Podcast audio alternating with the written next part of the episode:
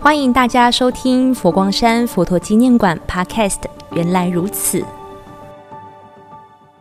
谈到法国的罗浮宫，大家都会想到蒙娜丽莎的微笑；而到了故宫博物院，就不能够错过翠玉白菜。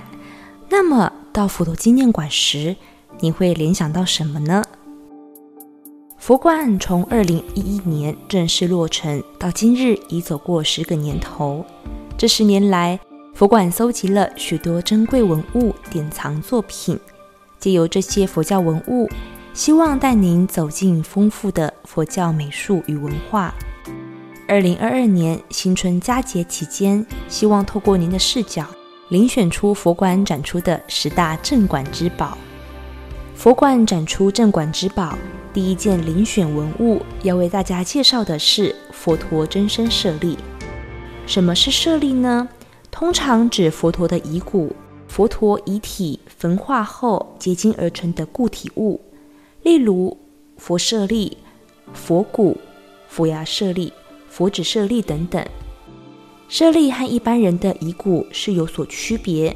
它的形成是日积月累、常年修持、修行功德的成就标志，也是戒定慧三学熏修而成的结果。在经典《金光明经》卷四《舍身品》记载，舍利者是戒定慧之所熏修，甚难可得最上福田。西元前五百四十三年，佛陀涅盘火化后，全身碎为细粒舍利。留下了四颗牙齿，四颗佛牙舍利，一颗由刀立天引请到天庭，另外珍贵的三颗佛牙舍利遗留人间，一颗在斯里兰卡，另一颗在中国大陆，第三颗舍利原本在印度那烂陀圣地佛寺中珍藏了一千多年，回教徒入侵印度后，由西藏国王丘吉博巴引请至西藏。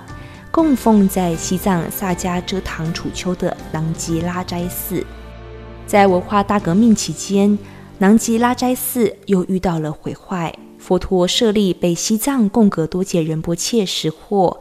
为了守护舍利，贡格多杰仁波切冒着生命危险，横越了喜马拉雅山，艰辛跋涉，终于将佛陀舍利送回了印度，秘藏三十多年。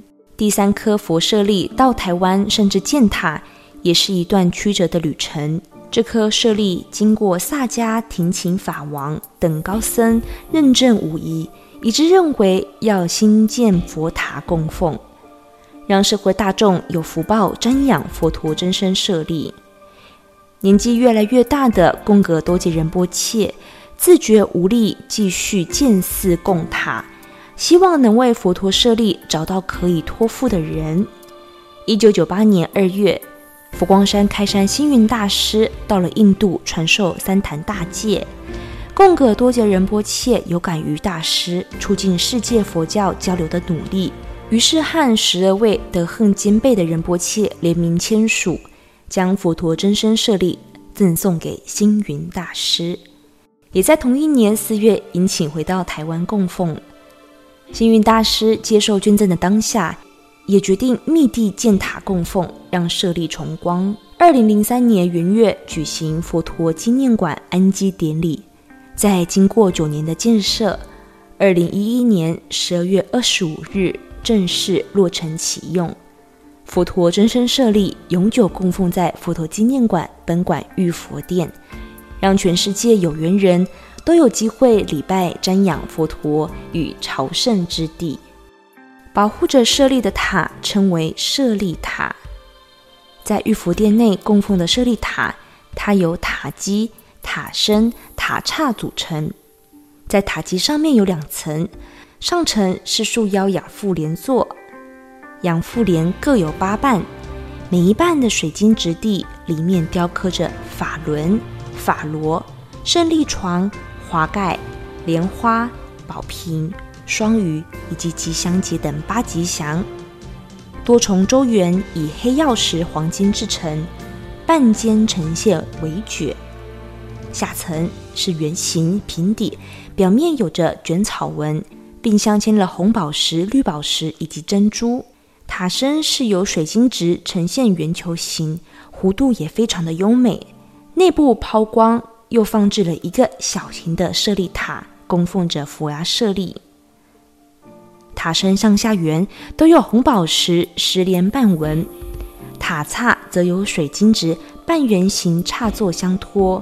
座内部用内雕手法表现了五方佛，插座上还呈现了三十三层的香轮，象征三十三天。